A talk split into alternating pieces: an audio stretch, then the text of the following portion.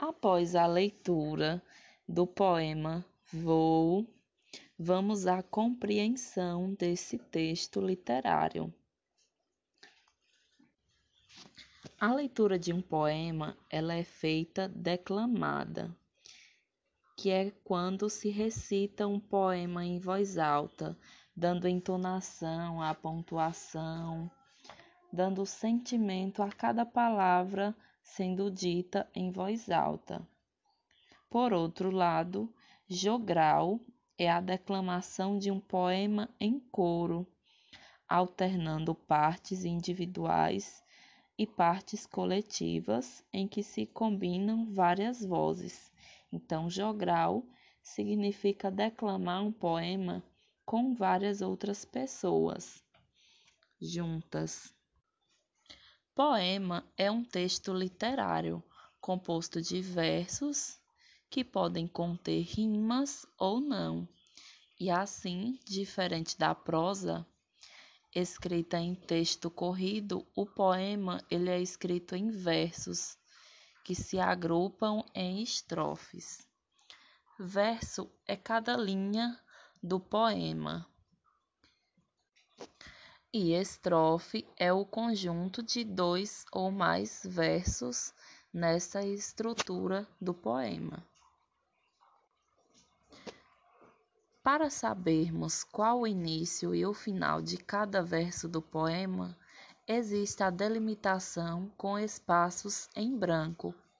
Então, iniciamos a estrofe e ao final dela há um espaço em branco para mar marcar o fim daquela estrofe e o início da próxima. E esse espaço em branco também revela uma pausa ritmica. Então, ela também deve ser considerada durante a leitura ou recitação do texto ou poema. Agora vamos às questões. Primeira questão. Agora que você já leu o poema, responda quantas estrofes ele tem. Na segunda questão, releia as duas primeiras estrofes. Voa, voa passarinho, voa, voa para o seu ninho. Podemos dizer que essas estrofes, elas contam o que o passarinho está fazendo, fazem um pedido ao passarinho ou dão uma ordem firme ao passarinho. Qual dessas três é a correta?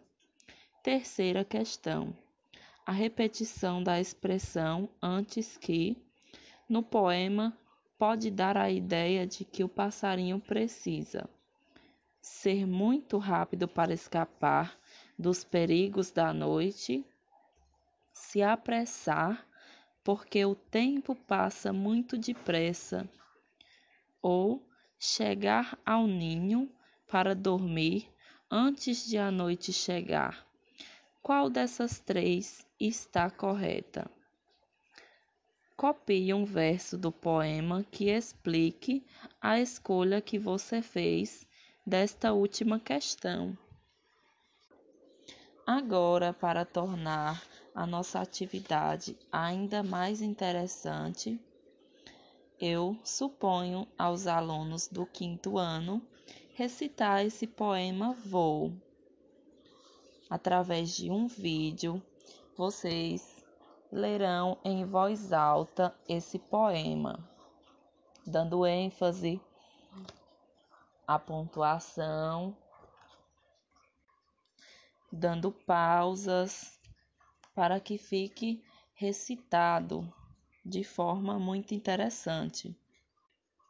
Antes de gravar o vídeo, se preparem Treinem a leitura para apresentá-los no vídeo sozinhos. Apresentem para seus pais, para que na hora que vocês forem gravar, fique algo muito interessante.